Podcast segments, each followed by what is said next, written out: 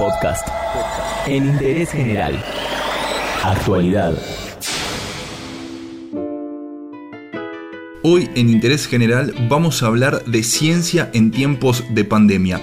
Fueron alentadores los resultados de las primeras pruebas de vacunas contra el COVID, pero ¿ya es la cura definitiva?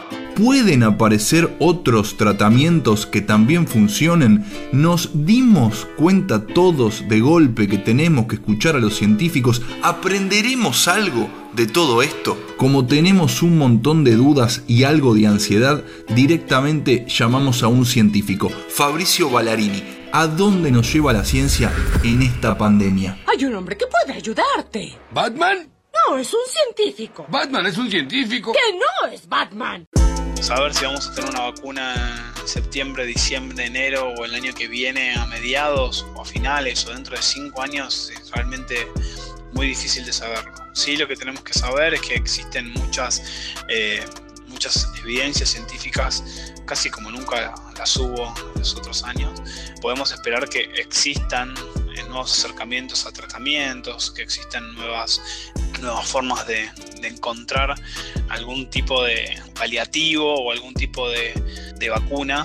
En la actualidad hay más de 100 proyectos en fase de, prueba, en la mayoría ya en humanos, algunas ya han pasado por, por animales, por lo cual nos da muchísima más seguridad y hay un dinero extraordinario asignado por la mayoría de la potencia del mundo como nunca hubo, así que desde ese lugar, desde ese lugar perdón, se van a acelerar mucho los procesos.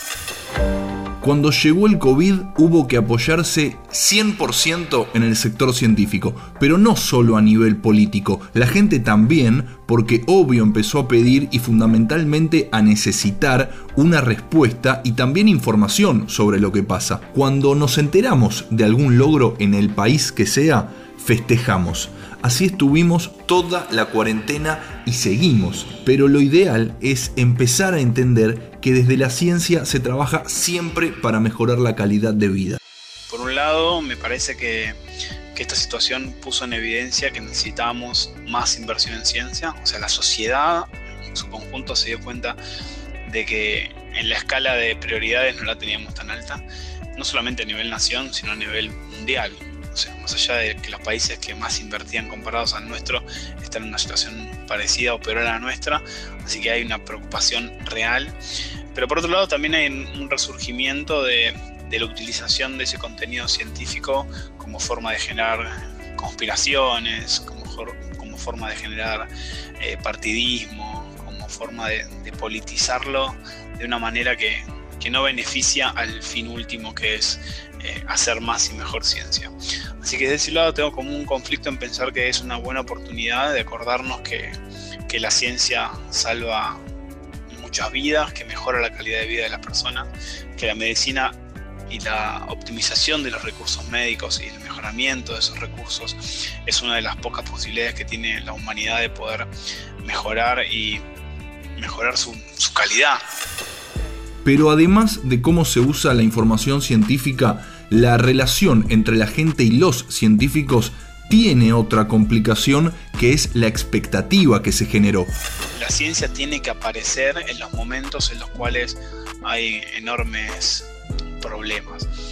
También es un momento bastante difícil para el ambiente científico porque la demanda de la sociedad es muy alta y no comprende mucho que los tiempos de, de la ciencia son muy lentos los estudios son muy costosos y son muy lentos. Y tampoco te dan eh, resultados no solo inmediatos, sino de consenso mundial inmediato. Por lo cual se necesita mucho tiempo para que muchas personas en distintos países del mundo se pongan de acuerdo sobre algo y es una, es una necesidad que hoy es muy difícil de completar. Hoy la prioridad es casi urgente. Así que desde ese lugar creo que hay una, una enorme expectativa por el resultado científico eh, y creo que eso le puede jugar en contra al, al ambiente o, o a la ciencia en general. Queríamos hablar un poquito del COVID, pero más que nada sobre cómo están trabajando los científicos para que todo esto termine lo más pronto posible y por eso en Interés General charlamos 5 minutos con Fabricio Ballarini. Todo lo que querés saber está en interésgeneral.com.ar.